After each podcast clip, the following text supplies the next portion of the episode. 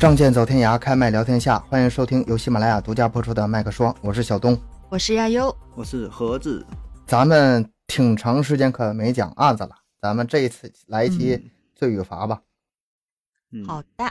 前一阵聊那个《肖申克救赎》嘛，是吧？我看听友反响还不错，热心听友评论啊说，那个再讲讲有类似的是吧？这个挺好奇是吧？就对于越狱这一块这个题材，嗯。大伙儿还是比较关心的啊，就挺刺激的。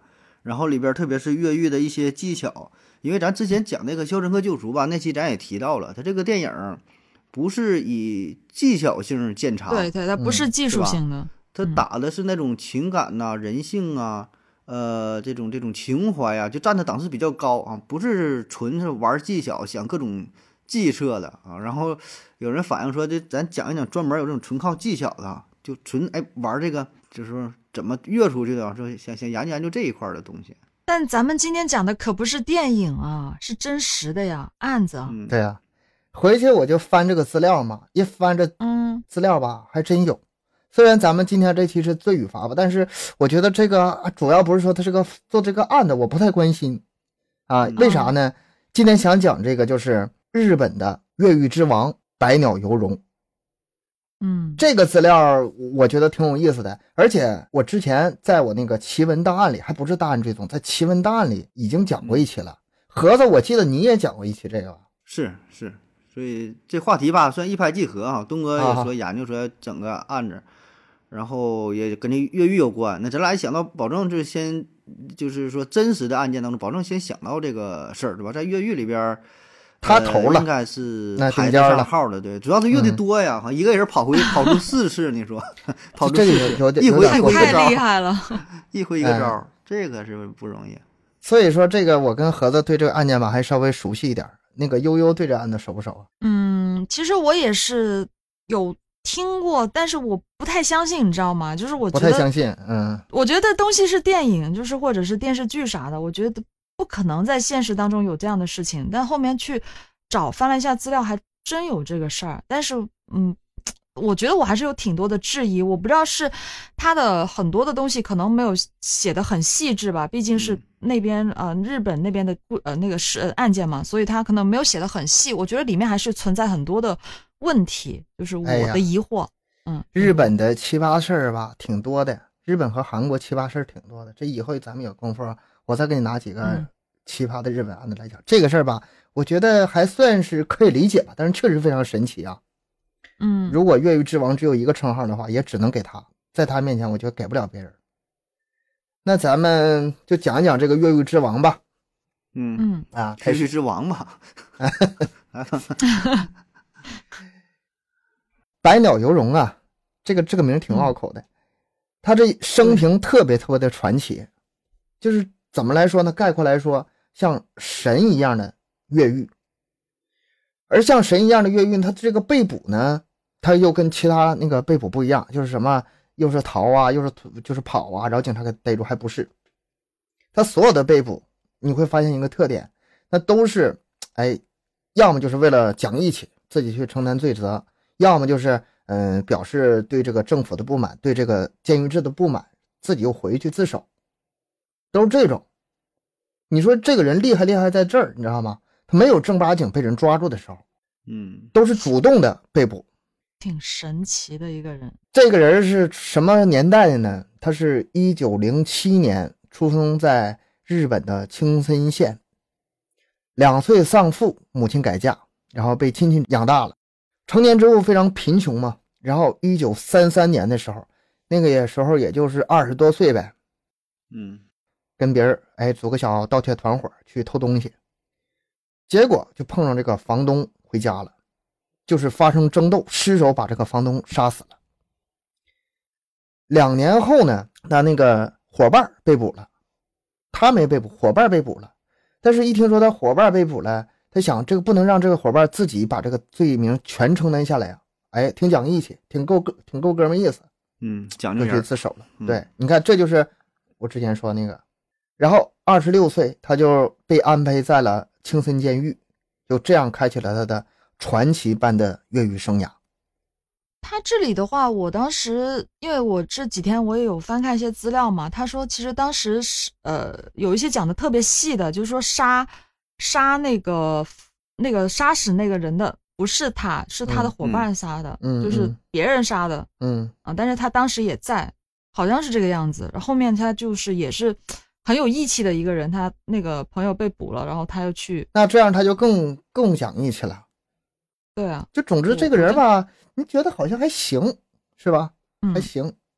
他既然去跑去自首的话，那可想而知，他这个入狱啊也是在他意料之内的。他料定自己能被判进监狱了。但是发生一件事儿，他刚进监狱的时候就遭到了一顿毒打。这个咱能想象啊，很多监狱都有这种情况。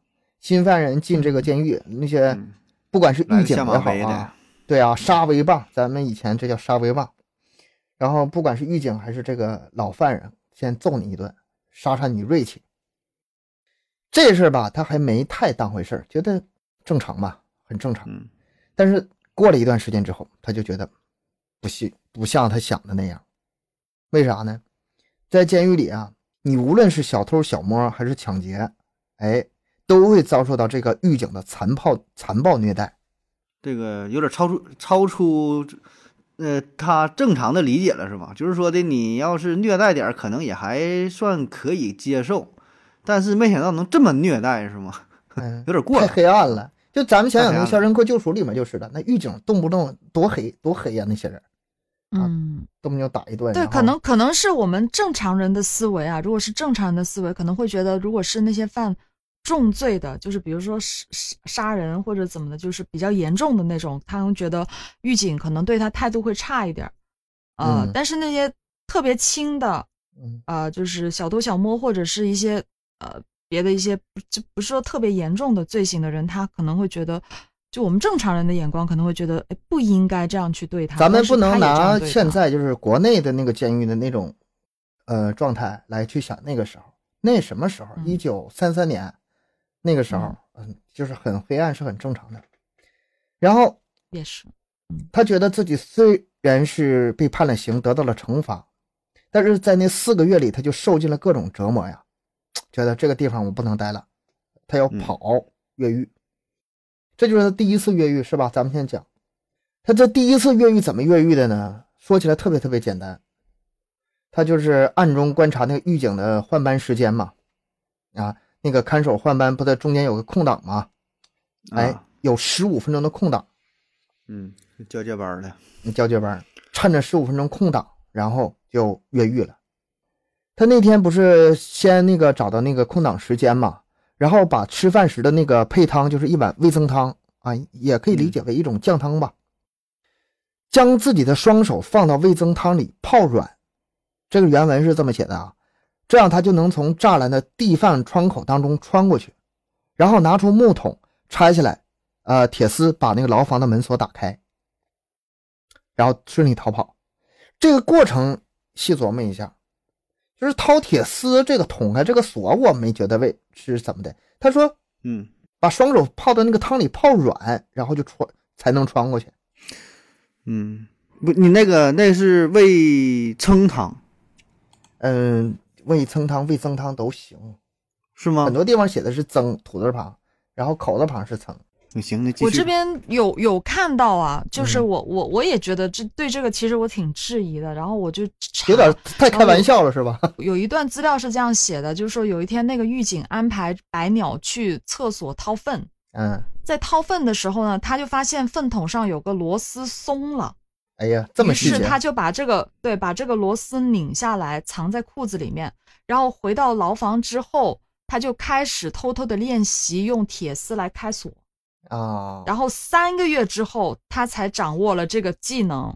现学的啊，对，就是三个月才熟练掌握了这个铁丝开锁的技能，然后他就在观察这个狱警换班的时间，啊、嗯来来做这个事儿。然后他说他泡那个手，他说不是泡在那个汤里面，是说他们去洗澡，他们有洗澡的时间，洗澡的时候就对对，就是有用水，就反正洗澡的时候已经把手泡软了，嗯，泡皱了。这个还有点儿有点儿有点儿合理，有点儿合理嗯。他这个资料是这样说的。嗯，反正这地方质疑也是挺多，确实也质疑挺多。就是说，他那也不是不是一道门，对吧？它不能是一道门，嗯，对啊，得相当于用那个铁丝儿，咱也不知道里道，起码不得三道四道的大门儿小门儿的。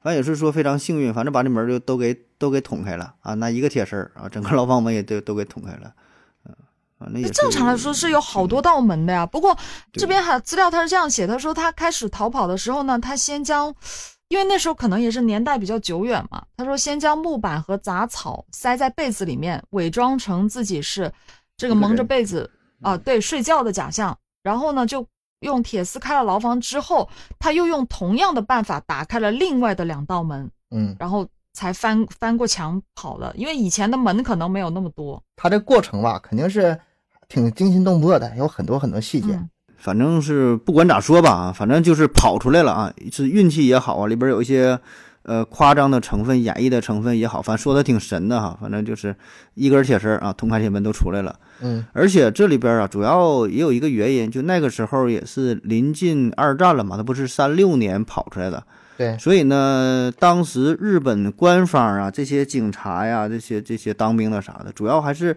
呃做一些战前准备啊，所以重心呢可能也没放在监狱管理这方面儿啊，所以说就管理也非常松散，都想着打仗的事儿，嗯。哎，对，很松懈啊，所以这个是他跑出去的一个主要的原因，对吧？看管还是比较比较散的啊，应该是这样。对，这个这个我觉得是最关键的原因啊，就是因为这个管的人人的事儿，对吧？还是因啊为人的事儿，嗯。至少啊。到目前为止，就是这第一次越狱到目前为止，咱们觉得他最大的越狱原因是管的管的松，嗯，但是嗯你要再往后，咱他一共越了四次狱呢，这个就不能全用这个来解释了。这个第一次百鸟游龙从这个监狱里不是跑出来了吗？他就担心被抓，嗯嗯，他就跑到那个深山老林里了。这人吧，你要说他这个越狱能力非常强，但是生存能力特别弱。野外 野外生存是野外生存对野外生存能力特别弱。待了三天，饿的不行了，就差在那儿啃苔藓了。嗯，实在是饿的不行，他就想我我我在在监狱里吧，我至少还有饭吃啊！我要再嗯我要再这么躲下去吧，哎，我我就饿死在这个山深山老林里深。山老林里了，嗯，哎一想拉倒吧，回去吧，就这么开玩笑，然后费这么大劲出来，哎，回去吧 回去了，嗯，然后就返回了监狱。这返回监狱这事儿吧，你说监狱能能不给他这个惩罚吗？肯定把他这个肯定服刑期限给延长啊，对吧？给他转到了更为严格的东京监狱，从青森监狱出来了，进东京监狱了，哎原来要这档次上来了，上来这直接送到首都了，是吧？上档次了已经啊上档次啊了，豪华豪华了嗯，上大监狱了，那这个监狱呢，典狱长叫小林良藏，这个典狱长吧挺好，跟之前的典狱长不一样。这个典狱长呢，对这些犯人吧还挺嗯，就是呃非非常的怎么说呢，就是公平吧，也也按规矩来。嗯、实想，和蔼可亲，倒也不至于是吧？倒也不至于，总之这些犯人都挺服他管的。嗯，嗯，就是不会对待犯人就把犯人当个人呗，就不会拳打脚踢，的。起码不是说上来没事儿就是侮辱带打的，上来就说的嗯给你给你连踢带踹的，对吧？连打带骂的，啊对对还还是说的是算是个最起码的尊重呗，最起码尊重。比较正直的人。就我觉得嗯犯人其实也有自己的尊严吧，也是个人吧，不应该被虐待。所以说这个白鸟，咱咱别叫白鸟游泳了，这名太就白鸟吧。白鸟啊在在这个这个典狱长的这个手下呀、在他这里服刑吧，还真没动过心思，不跑了。待挺老老实实，哎，这个典狱长挺好，不跑了。嗯，其实吧，就是很多越狱电影，其实就是他们之所以跑啊，除了那些有急事儿必须得出去办事儿之外啊，有急事儿是吗？脾气真棒吗？有急事儿不行了，我得越狱了。嗯，下下大多数都是因为就是觉得可能不公平，或者是冤狱，嗯或者是觉得这个遭受这个待遇不不公平，必须得出去。像嗯这种情况下，他既然已经是觉得是典狱长对他挺好，他就不想出去了。但是挺坦然的接受了。如果是要这么的话吧，也就没有后来的越狱了。嗯一九三七年七月七日，啊，这咱都知道，日本发动了全面的侵华战争，然后这日本国内就也就乱套了，需要大量的人员征用啊，然后人员调动啊，然后这些犯人也在不断的转监狱，就这样把这个白鸟就转到了另外一个秋田监狱，嗯，不在原来那个典狱长手下了。又搬走了。哎，这就出事儿了。在这个秋田监狱，他那档案上不是有越狱的经历吗？你之前越了一次狱，嗯，那肯定给你这个重点照顾。那得重点照顾照顾照顾了。哎，上来我也不知道他中间犯没犯事儿啊，反正就给他关那个小黑屋了。哎，小黑屋只有地饭窗口，还有房顶透气小窗，看不到光亮。而且为了防止越狱呢，那个墙壁的四周都是那个用铜打造的，十分光滑，嗯，挺难跑铜。墙铁壁是吧？特殊牢 房小黑屋真的是铜墙铁壁。二十四小时狱警看守。这个小黑屋这事儿啊，他就特别难受。而且我听说那个那个天花板离地面是有四米高，那老高呢我？看那个对四米高，啊，上边那个真的透透气儿小窗是吧？对那个天窗到地板是有四米，很高的。那可不好爬上去啊。对啊，就特别的神奇啊！这个小黑屋这个事儿啊，我是没在里面待过呀，但是据说在里面人待时间长了很容易崩溃啊，甚至出现精神不崩溃的局面。然后这个百鸟鱼中在这个小黑屋里待是什么情况呢？据说哈，三天就开始大喊大叫了，就是有点那种精神崩溃的那个状态了。然后狱警呢就假装没听见，因为来人都这样啊，见嗯见怪不怪了。见怪不怪，就折磨你呢嘛。对，只要进小黑屋，基本上都嗯这套、啊，大喊大叫啊，放我出去，就怎么样。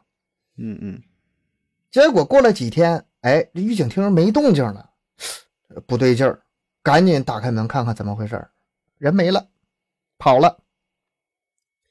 这一次这个白鸟是怎么逃的呢？就是之前白鸟不是一直大喊大叫吗？他那大喊大叫是干什么玩意儿呢？是给自己打掩护啊，就是嗯每喊一声，用拳头在那个铜墙，我估计可能就是像铁皮那种啊，都能打出个坑来。啊，稍微有点凹陷呗，相当于。哎，用手来打吗？哎，他没别的东西啊，一边喊，用他这个做掩护，一边打坑。你刚才说多高？四米吧呃、？我我我查我有几个资料，有后后面我查一下，有说有三米八的有三三米二的，有三米八的，有四米的，我也不知道，反正之差不多都你得有个搭手，要不上不去。然后他这个用拳头打出几个搭手，爬上去了。爬上去之后呢，再加上他有因为有搭脚的地方嘛，然后他就能爬到那个天窗那儿，然后再不知道在哪儿搞了一块铁皮，做成一把锯子，把那个锯断，逃之夭夭。这个我呃觉得就有点有点神迹了。这拍电影绝对对是 这有点神这。这个我这个我就是不信，我就一直在找，嗯一直找那个。然后他有一个资料是这样说的，说他是他那个不是拳头打出来的，说那个爬上去那个搭啊，对，说他是是在外面放，就是不知道在哪放风还是在哪里搞了一个小铁皮，自己做了一个很小的小锯子，嗯。然后就一点点磨那个墙壁，嗯。磨磨出一个，就是他每天磨一点，然后磨磨磨，然后自己可能在叫的时候，或者是在踢一下，还是打一下什么的，也可能也会。他不是有什么手铐之类的东西吧？应该是嗯也在那打一下，就把它打嗯出一个勉强搭脚的地方，嗯，然后他才爬上去的。然后是用那个铁铁皮锯开那个呃天天窗，因为那个天窗因为时间太久了，他说那个窗是因为呃，年久失修，根本没有人在意。对，嗯没有人在意他能爬得上去，主要是太高了嘛，所以那个窗其实已经是有点呃破旧了那个，就是啊、呃破旧了，所以就给他那个弄断了，他就爬出去了，是这样哎说的。这里面的细节还真是，就是资料来源不一样，它这个也是各种版本的。但是我觉得，就单单这一件事，在我脑中那个画面已经是特别惊悚了。如果是拍成电影的话，嗯这这一定格画面也是一个可以很经典的一个画面了。嗯，真的很神奇啊！神奇跟跟攀岩似的，是吧？你这嗯枪上对呀、整个活儿说起来理论上都是可行，但实际上，你说就是就算用拳头用怎么打那个花儿，它也是一个比较就是均匀的平坦的凹陷，它不可能你嗯想象的那种那种就是一个小豁口啊，脚尖儿能能搭上，我就很难使上劲儿，对吧？它保证是一个那种那种很大一个面积一个凹陷啊，嗯，嗯，愣整出来的，愣整出来，的嗯，太厉害了。这第二次越狱不成功了吗？成功之后，嗯这这从往后这发展吧，又又超出很多人的想象了。你说嗯，你越狱成功出来了，你跑呗，对吧？他去哪儿了？这盒子应该是知道啊，咱不顾顾说那个神秘了。嗯，他去哪儿了呢？他跑回东京去了，找之前那个典狱长，嗯找到他之后，诉说自己这个受到不公平待遇，希望能得到公平。这会儿有那下大雨，嗯，他那咣咣咣是跑跑到了东京，哎呀妈，然后呢到了那个到那个典狱长家，咣咣一招门说谁呀？我百鸟游荣嗯啊，你咋又出来了啊？你你咋的了？监狱环境太差了，不爱待。那你找我干啥呀？你给我换个好点监狱呗。不是太不好了，我不想在小黑屋里待啊，了。对，是这么个意思。对，确实，就我找的资料也是这样说的。他真的就是跑过去跟他说换了换个监狱。典狱长说：“行吧，那我我给你找着人，我给你打电话，我我给我给东园内部关系。但是那你那我得那我得得先给你关进去啊。那行吧，你先给我关进去吧。那边打电话打幺幺零，完 直接就送回去了，他这他这个过程吧，太那什么了，太戏剧非常。形象，是吧？非常形象。嗯厉害在哪儿呢？就因为他这次出逃，再加上这个典狱长的小林良藏嘛，他的这个晚上的反馈建议嘛，日本当时政府就觉得，哎，这小黑屋确实有问题，觉得不太符合人性啊，把我们这个，你看看这这一点嗯多多感人呐，是吧？就是用一己之力啊，硬是把整个日本的这个监狱的环境，哎哎，给给改善了，改善了哈，给改善，这真是挺伟大的。这一说，而且这不是，而且这不止这一次，他这是这是第二次越狱吗？他第三次越狱又改善一次呢。真太厉害了。就就是你那地方太不好，要我就凑合待了，实在待不下去，要就不走了。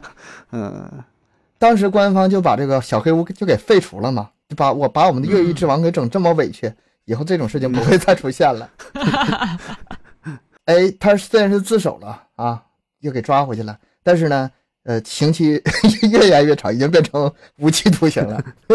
啊，到了一九四三年的时候，他被移送到了日本最严酷的北海道王走监狱。这个监狱呢，嗯又升级了，因为就是这个这个里面这个很关押的吧嗯，都是日本的重刑犯人，而且呢，这个监狱是建立在北海道的最北面。它那个地儿就是按纬度来说算高纬了，对对就是挺对挺靠北。北海道不嗯是靠北吗？北海道的最北边儿就是基本日本的最最最北边儿，那地儿特最冷的你知道。对，嗯对，而且那个环境也特不好，你基本就大冬天就是零零下三十多度那种。嗯然后呢，那监狱里边环境也不好，也没有暖气呀、什么的，反正对他们待遇也不好，没有厚的衣服什么被，然后都冻的都都都起不来，都属于那种。你说他那个监狱环境是不是特别不好？然后白鸟吧又待的，觉得这个监狱不好，我不喜欢。不 是太冷了，我待不了了，我我得走。不是我在想啊，就是他他待一个监狱，那个监狱被改改改良好了，又给他换一个更糟糕的，就是我觉得他们也不会反思一下，就是因为监狱环境不好，他才逃走的呀。，上一回是把那个小黑屋给取消了，对啊，他就是他这个不是小黑屋，他他这这就是冷角度，就是就是总没有就是太冷啊，然后大小便也不好啊，也不能洗澡啊，这些。还不能洗澡呢，还没没有二十四小小时热水的家是吗？他是找的那个小林嘛，小林他不是东京典狱长嘛，这这嗯这东京那一圈还行，到北海道那边不好使，他找人了没给安排好，你知道吗？他说哥实在帮不了你啊，你要能在东京那边帮，说啥给你整个整个那个五星的，你知道吗？啊，进北海道去了，然后那哥，那你既然使不上劲儿，那我自己想办法吧。你不直接没办法，我我又跑了。也指望不上你啊！你这哎呀我的妈，你就跑吧，咋？一九四四年八月二十六日晚上九点，这个巡视单间牢房的看守忽然就听到一声巨响，预舍最边上的那个天窗被弄破了。就这样，哎，白鸟游游荣又跑了。当时都没有人敢相信啊，就已经伤痕累累啊，白鸟，然后还能把那个就是没有锁眼的手铐脚镣给弄断，还能把那个呃天窗打开跑掉。这个也是特别特别厉害的。呃，对他这个里边还有一点，刚才那说没，就是他带都那时候是带着手铐和那个脚镣了已经，嗯就是二十公斤重嘛，说是因为是重刑犯嘛。嗯然后中间也是有人提议说的，有有几好心的狱警说是给他解开吧，都已经这样就跑不了了，因为他吃的也不行，体格小体格照的也不行，然后胳膊腿儿那个带那个镣铐嘛，都是受伤的化化脓了都那种吧，反正也看着就是总之挺惨的。挺挺挺惨的，挺惨的，是。然后没想到这种情况还能跑，他那个，而且他是这样的，我我当时查了，他这个监狱啊，第三次这个越狱的这个监狱，那个牢房里面是没有窗户的，他不是他不是在牢房里的窗户跑掉，他是撬开了那个，他是把那个牢房的门打开了之后，就是也是送饭进来的那个小小小窗户，把那个门打开之后，爬到跑到外面去，外面走廊从外面走啊廊那个个天窗跑的，对，是这这这那个外面的窗咱。悠悠这一期可是没少下功夫啊，没少找资料啊，挺好挺好。因为嗯我我我很好奇，就我不信，你知道吗？我真觉得不信，不可能的事儿。然后他他是他是还说他是用那个什么，呃，酱汤，嗯，是日本吃饭的时候不是那种酱汤嘛，因为有盐分嘛，他来那个腐蚀掉那个呃、嗯那个手铐的那个嗯。螺螺丝什么的，他是说用八个月的时间拿那些盐，就酱汤的盐去抹那个螺丝，把它那个腐蚀掉，然后把它弄松了，然后他才去他才能去做成那个工具去撬开那个那个门，打开嗯那个门去跑的，他是这样说的。如果说第一次越狱比较简单啊，就是第一关只是、只是那个只抓了个时间差，然后捅开就跑了。第二次难度在哪儿呢？嗯，做个小攀登攀手，然后上天窗锯断。第三关那难在哪儿呢？第三关得把那个手手铐脚镣给整掉，嗯难度越来越提升了。总之，哎，刚才这个悠悠这个细节补得好。总之，他跑了。这次跑了之后，咱不说嘛，这个白鸟只要越一次狱，他那个监狱就条件改善一次。这是这次就是很明显的例证。嗯当时他这个越狱事件把这个全日本都震惊了，然后媒体也做嗯多方面的宣传。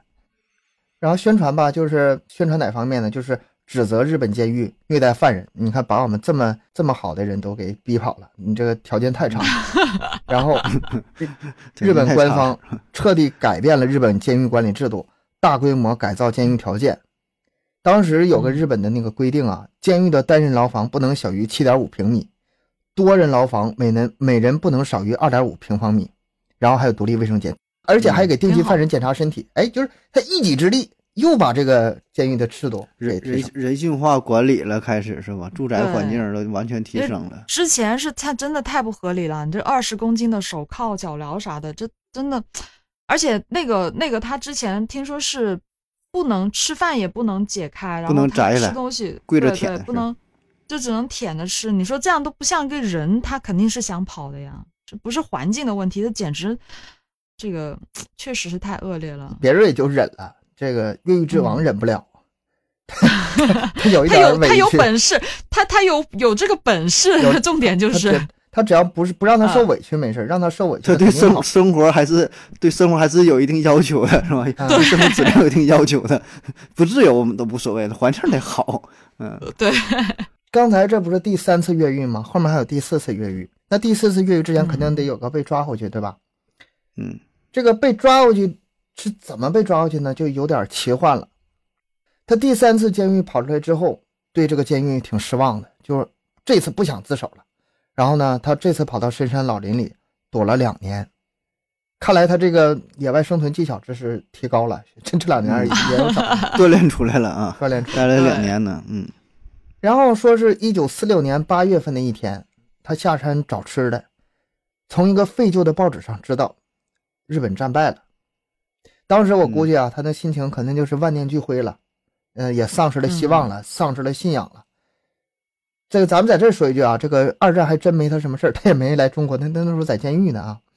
信仰丧失了之后，他就打算去自首，在去警局的路上，哎，出事了。他路过一片瓜地的时候，当地的瓜农以为他要到地里偷瓜，当时他可能不是想偷瓜，白鸟跟这瓜农就打起来了，结果这白鸟又失手把这瓜农给打死了，他 我就觉得吧，他这个，我虽然没有看到他的具体的视频影像，但是单看照片和这些文字文字资料，他就就是孔武有力一个特别厉害的一个人，对，一个很很很很壮实的，身体这条件肯定是特别厉害。对他，他他们呃都是说他就是那么多年一直都是坚持，就自己有坚持锻炼嘛，就是特别强壮的一个人。他是不小心就就把那个瓜农给打死了。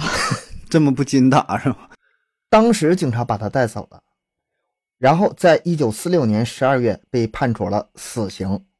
之前不是罪到无期吗？这回又又又又嗯，又那个加了，直接死刑了。啊、就是杀人嘛，再杀了一个。当时我觉得呀，他可能跑的意愿没有那么强烈。咱不说嘛，他是去自首的路上发生这事儿啊，所以说嗯可能是他杀完人之后失手，他说是失手，警察来抓的时候他也没跑，反正我也要去自首了。他在那个法庭上就是辩称辩解自己是正当防卫，不是故意杀人。我觉得他可能是对这点非常确信啊，非常执念，我没有故意杀人，我我们就是正当防卫。这次法院没管他，被驳回了，把他判处了死刑。那你说我自我自首回来了，你把我判死刑，这不行啊！我我我这我是那个什么，承担我承应当承担的罪责呀，不是我的罪责，我不干，我我不承认呢。这死刑我肯定是不太答应的。嗯那咋整呢？我跑吧，第四次越狱又跑，又跑。嗯，之前呢，他越狱经历已经三次了，整个日本已经对他特别熟悉了，家喻户晓，所有的狱警也都认识他。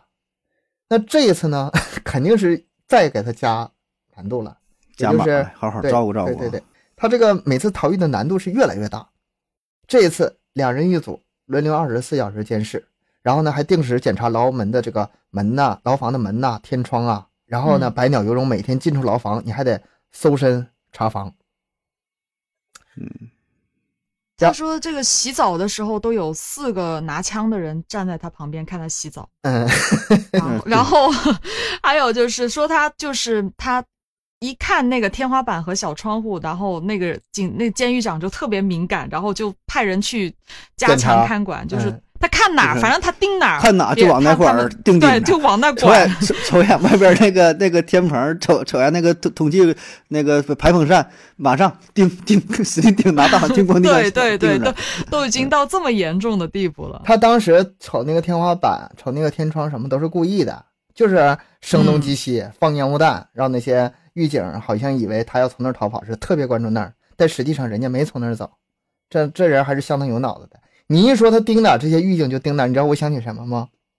我想起我遛狗的时候，我遛着狗往前出去走嘛。你知道那狗有个特性啊，呃，它看到别的狗的时候，它会上去咬；看到人没事儿，它看到狗就去咬。所以说那狗吧，它只要哎一定神儿，眼睛突然一转头盯向一个地方，我就特别紧张，我就怕它就是又发现哪个狗，我得死死的拽着绳，别让它扑下去，对吧？所以说就有这个现象，嗯狗狗一转头，它盯哪我盯哪儿，它盯哪我盯哪，跟这个是嗯，你就跟着注意提高警惕了。一模一样的，一模一样的感觉。我特别理解那些狱警的心心情。但是，一九四七年四月一日，被抓不到一年呗，十个月呗，嗯再一次越狱成功了。这一次他是怎么成功的？都已经给他防到这个份上了，严防死守啊！这些恨不得洗澡四个人拿枪在旁边盯着看呢。他怎么跑的呢？他这次是挖地道，人家开始创新了，往往往下边整，不往上使劲了不，往上整啊！往下山路使劲了。先是那个放烟雾弹嘛，让你们以为我要从别的地方走，实际上他挖了个地道。他用每天放风的时间，用那个铝盆儿把那个挖地道的土撒到广场上，这个跟那个什么有点像哈，跟那个肖申克有点像。嗯嗯日本监狱它那个床铺十分简单，地上铺个被子就是床，他们不是那种没有床，就是在地板上。我这边看到他的资料是这样说，他说嗯其实他那个土上面是有一层木板的，对，他说他是他他还是去偷偷的，又不知道上哪找了块铁皮做了个 小锯子，先铁皮是他必备的他总能整，总能整成 铁皮。啊，然后他说先先趁那个狱警的注意力都在天花板上，都在天窗上，他就在用了三个多月的时间锯开了这个地板，就先用小铁皮先把那个木、木地板锯开了，就他吃饭那个那个那个反反正吃饭床睡觉的那个那个下面的那个板把它锯开，然后就用吃饭，他们吃饭是用铁盆吃的，嗯他就拿吃饭那个铁盆来往下面挖，嗯，，对，挖啊、然后把土就放在身上，然后出去放风的时候，出去的时候就把那个土带出去，就这个真确实是跟那个 Andy 有点像。这个而且这个而且反他挖完这个吧，这个他他他还没马上走，嗯他，是故意等到四月一号走的。四月一号有个有个那个仪式感，嗯，不是，嗯这不是，倒不是因为愚人节，那时候没有没有那概念，他是嗯就是头两天挖完了，但是有几个那个狱警对他挺好的，对他关系挺好，啊，等他，就是他这人特别讲情义，你知道吧？哎呦我，啊啊、就是说今天一看，哎呀，这不那这这个哥们儿班儿，哎，这对我还不错呢，平时态度挺好，嗯这班不跑了吧？跑了也给你添麻烦啊！说你你你当班儿了，完了说这个这个这个班主任没看住又跑了啊，给你添麻烦啊！一看我操，今天这逼啥？就他妈他对我关系不好，我就今天晚上走整整你。哎呦我去，我都挺感动了，你知道吗？这真是，我看到这段，我说一方真是一方面心里边一股暖流涌上，觉得哦，啊这得是多大的心脏哈，能能就是 能太稳了哈，就是真是不像咱想的，挖个洞不得恨不得赶紧跑呀，不着急，待两天吧，看看哪天走呢，选 选个良辰吉日，还得算一算，看看翻翻日历牌啊，行，今天一越狱，然后先走。不是但是我我看我看到还有一种说法是这样说的，就是因为他本身他越狱了几次嘛，然后他的人嗯品啊、都是自己回来自首的那种啊，就是嗯。很多狱警其实就有狱警是看他可怜，就是对他是有点帮好他的感觉，对对，就是说，就有些资料是说有些狱警其实可能大概啊知道他在做什么，你但是没有去，这个对，特别是最后这次，反正有这种说法，就是有这种说法嗯。也属于默许呀、或者是配合也好，对对对。反正睁一只眼闭一只眼，嗯。这个也有这种说法。要不然说这个也是有点明显吧，谁到了，反正也是挺都挺神，啊反正都那。床下面挖坑，就我就觉得这有点离谱了，这个真的是。天时地利，他这回玩了，占的是人和了。人和，哎，嗯对，你看，对对，对要人交朋友嘛，你看平时人交朋友讲义气嘛，说用上了这回，他这这，你说这个前面这些所有的所作所为啊，江湖儿女啊，嗯，性情中人呐，是吧？我我要是他身边的人，我可能对他都刮目相看，挺佩服他。对，真的佩服。总之，他用了就是一年时间，这不跑出去了吗？嗯一年之后，他被逮捕归案了。他这次被逮捕呢，你说是被逮捕也好，其实还是自首。为什么那么说呢？他在路边休息，碰到个警察，然后呢，他主动跟警察搭讪，然后就管那警察要根烟。他他也他也是闲的，一个那个越狱犯主动跟警察搭讪，啊，给人要根烟，不抓你抓谁？心真大他可能就是没有，他可能就是想回去了。我觉得他就是嗯想回去了，他想念那个警察了。想的那我觉得他个氛围，对，他就想警察了。我感觉。要么就是他可能那阵有点这个吃的有点不太好，不太弄，嗯有点饿了也是。嗯，当时 一九四七年嘛，一九四七年日本作为战败国呀，就是各种赔款，所以说日本国内物资非常紧缺，烟也是稀缺物品呐。然后那个嗯。他不管那警察要烟吗？这警察很敞亮，就直接就给他了。给了，哎，感动了，白鸟感动了，这个警察不错呀，这是这么敞亮，要烟就给了，得，那个你想升官不？你想不想升我告诉我告诉你个秘密，我给你个机会，我给你个机会，我是白鸟，嗯越狱三次那个，你把我抓走，你你升官。那警察一听都懵了，不敢现在，这案子这么好办了吗？是吧？这么简单了吗？一根烟换来的。嗯然后这警察不敢相信，再三确认之后，哎呀，没错，这就是白鸟。那那那抓了吧，行，那抓了我跟你走吧，这么把他抓捕归案的。啊，奇人啊！哎，你就说服不服吧，反正 我是服透了。嗯这回审判他的呢是一个新上任的法官，然后呢，这次呢法官没太敢就是轻易的给他判他，因为之前的事儿吧，大家都知道，太有名了这人。后来呢，再把之前的案件重新审理啊，把他的那个杀死瓜农那件事儿由谋杀改为了正当防卫，就这样，把死刑又往回改了，改成了二十年有期徒刑。然后把他送进了 东京监狱。小林林咋的？哎呀，回 回去了，回去了。就喜欢就喜欢早就该这来大都市，样，早就该这样就想搁东京待着，啊！嗯，就想回东京。现在不光是东京监狱，整个日本监狱已经发生翻天覆地变化了。就什么手铐脚镣啊，已经比以前少多了，然后条件呐、待遇啊、环境已经很好了。然后这时候白鸟开始老老实实的服刑，决定不再出去了，再也没有越狱的想法，一直待到他出狱。主要还是环境好了，没没有虐嗯待，环境好然后就我都生活的不错。还啊还有他说那个他在。东京监狱还做一份园丁的工作，嗯，做园丁，然后照顾监狱里面的花花草草。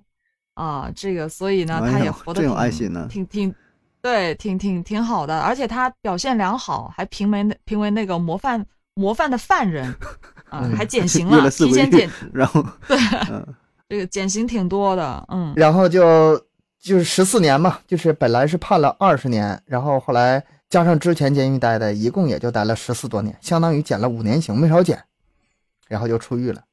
出狱之后嗯还写了一本书啊，好像书名就叫《越狱王》吧，讲出了他的越狱生涯。越狱王嘛，嗯，一九七九年，七十二岁的百鸟游荣在东京去世，结束了越狱之王传奇的一生，太精彩，这故事太精彩了。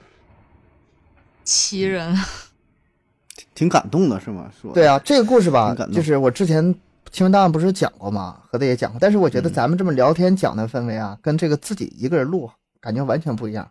这讨论过程吧特有意思，所以说听友们如果说在别的地方或者是在盒子或者在我专辑听过，或者在别的主播那听过，这个我觉得也不妨在我们这个麦克说里再听一遍，有别样的乐趣。嗯这个这事儿，保证大框就这个事儿。嗯，听的嘛是不同的这个氛围嘛，不同的气氛啊。而且他这个他这个出名还主要是因为后面不是有导演将他的故事改编成电视剧了吗？嗯叫那个叫什么破玉，破玉好像是电视剧是吧北？野武，叫叫破玉，啊，对，破玉，嗯破玉。哎呀，北北野武拍的啊，嗯嗯他这个就再次被人们热议了嘛，这个事儿就很多人都知道了这个事儿。我觉得嗯，我就是一一直没找到这个资源呢。我看了挺多介绍，还有短的一些那啥，这个这个视频什么讲的，但没没看着这个剧的资源，呃评价也还挺好。呃就根据根据这改编，基本基本大致是按这个改编来的啊。但嗯，是它可能里面会有更多的细节，就像我们今天就是很多理解不了的地方，肯定有一些细节它可能没讲到。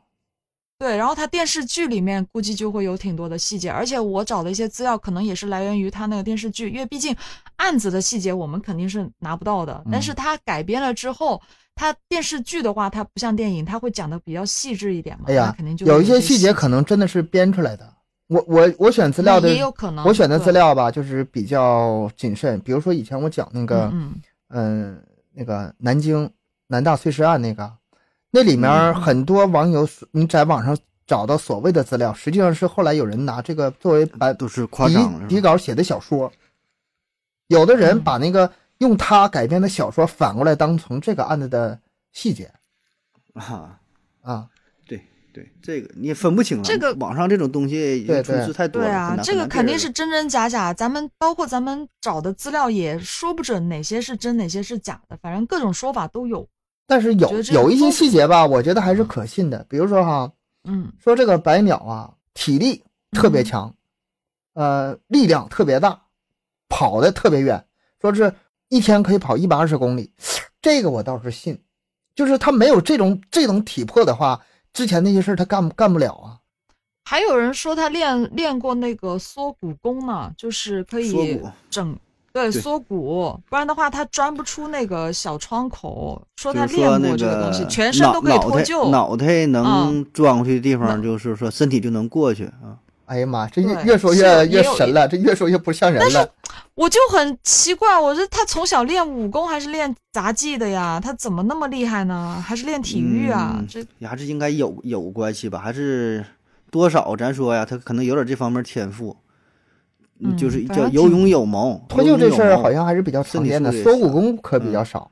缩骨功以前就是那个讲那个鬼手叫叫什么名来的，河北那个就是杂技世家那个，啊，就是纯是表演，就是手快啊，他没有什么，他就是说嗯这里那里是那个拿那三个碗来回扣那个，是同一个人。他有几个绝活，啊一个是你说那个三仙归洞，还有一个就啊是缩骨功对对对这。是哪个？他那缩骨功是真缩，把那个整个人的身体缩小到一定程度，骨头全都变形了，然后嗯原来经不通不过的地方都能通过去，甚至把自己能装什么箱子里什么的，啊，我看过那，你说把那个肩膀咔往回掰，两边那个那种，那个是真功夫啊搁那个搁那个铁环儿，就咱看很小一个环儿，嗯然后那个整个人儿就前后并一起了，夸窗户，我知道。哎呀那那那有那种表你，看的那个视频的时候，你自己看着都觉得疼。然后，而且这个疼看着疼，这个技能吧，会会的人特别少，而且失传了。他说他不想让他儿子练这个，他以前练啊是为了吃口饭，然后嗯嗯没点绝活的话，以后吃饭是问题，所以说他练。他现在儿子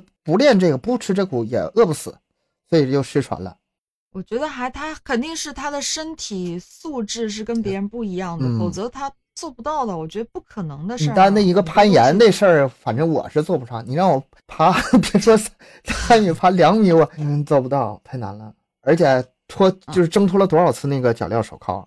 哎，东哥，你刚才不是说你没办法爬上去嘛？我这边还在翻资料呢，我就看到了他后面回来的时候，他坦白了他当时是怎么去这个铜墙铁壁是怎么爬上去的。他是嗯这样说，他说学校，呃，在一次劳动的时候，因为以前那个犯人都都要劳动嘛，他捡到就是一枚生锈的钉子和一块铁皮。他之后每天回到牢房里后，他回到房间里以后，他偷偷的就撬开了手铐，每天自己先开一遍，说开就开啊，对啊，自己开了，然后他就每天用背部紧贴墙壁，就是练习，每天练。就是他不是有个拐角处嘛，就是墙与啊墙之间都都有四个角嘛，对，他就在拐角处，就是背贴着拐角处，嗯。然后手和脚撑墙角，这样慢慢，这这是什么形容那种这样往上爬，就是倒着往上爬，对倒着往上爬。他每每天这样练。他说啊，一直练一直练，每天练着这样这样贴墙角，这样倒着往上爬的。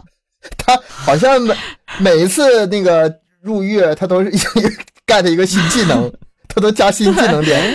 你 你说这个是不是靠他后背时候你出点汗粘呢，然后那个摩擦力大往上粘上蹭蹭上去的？不是我，我这边还找到一个图，这个图可能是，它这个图可能可能是那个什么，是呃电视剧或者电影里面的一张图片。它它是这样的，它那个当时日本的那些牢房虽然是铜墙铁壁吧，但是它不是很光滑的那种，嗯就是还是嗯有一点。肯定不能像镜面似的的那种，对，嗯对对，不是镜面的那种，就是还是会有一点就是摩摩擦力的那种，嗯，我有点摩擦力。然后他就在拐角处那个地方，就是四肢贴着那个拐角你处别说那个这样爬铜墙啊，你就想想，就是咱们嗯现在我这瞅那个那个，咱们家那个砖墙啊，靠着九十度角往上，这怎么做到啊？我就想象不出来。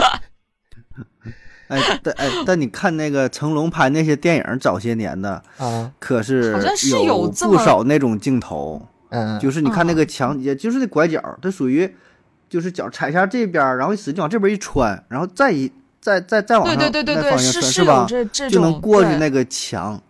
嗯，那是有这个可能种身体素质好的，还是呃理论上倒是也可行吧？那个嗯，就是反正各种说法吧，我也不知道哪个到底是哪个是真的。我觉得就就就是牛，它就是一个神一般的存在这些说法也不能全信吧，不能全信吧。啊。而且这影嗯。影视资料的话，顶多是参考，不能给它当成真实事件来。但是真嗯。实的事件就是他确实就是越狱了四次，这个是真人真事儿，这怎么跑的我们都很好奇，所以我就一直在找资料，各种资料去证实他到底怎么跑的，我就很想知道。咱以后有机会，咱可以去那个旅游看一看，就是嗯。